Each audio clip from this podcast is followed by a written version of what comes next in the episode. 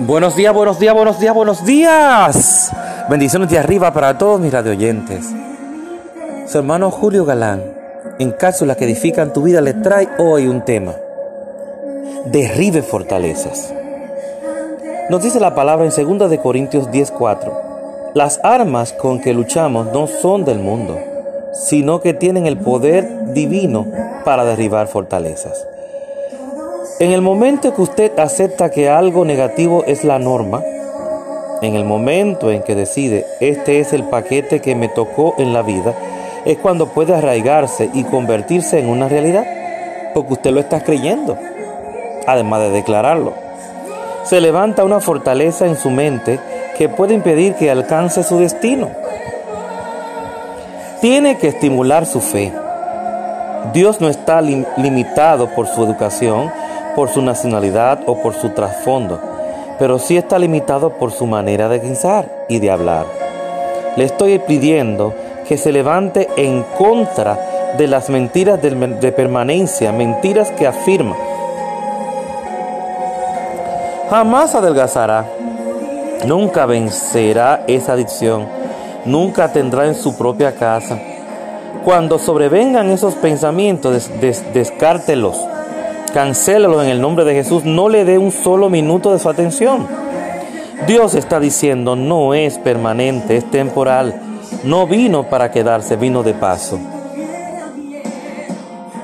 Es una realidad y yo he vivido eso en carne propia. ¿Mm? No, no es para siempre los procesos.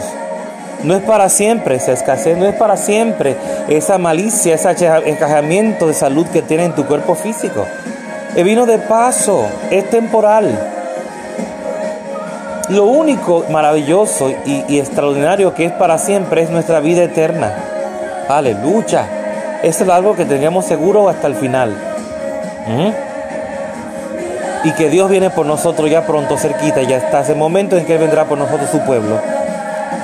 De lo contrario, nada que venga afuera y contra la palabra, de lo que dice ella, que es el mismo Dios hablando, es cierto, ni será permanente, es algo pasajero, es algo que el Señor permite para enseñarnos, para ayudarnos a madurar, para ayudarnos a crecer.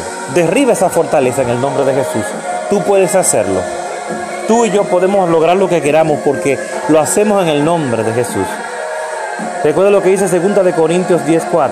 Las armas con que, con que luchamos no son del mundo, sino que tienen el poder divino para derribar fortalezas nuestras armas espirituales que se mueven lo sobrenatural de Dios. Así que te exhorto a que derribes la fortaleza que te están haciendo la guerra. Si son mentales, dile a la loca de la casa que la mente tuya es la mente de Cristo. Y te aseguro que se va a someter en el nombre de Jesús. Así que Dios te bendiga, Dios te guarde. Y me gozo con ese fondo de esta canción de nuestra hermana Loren Salcedo, dominicana. ¿Eh? Mi alma adorará aunque me quemen, aunque me humillen, aunque me escupan, aunque me tiren puya, aunque me, me critiquen, aunque me calumnien, mi alma adorará al Señor. Dios te bendiga, tu hermano Julio Galán, en cápsulas que edifican tu vida.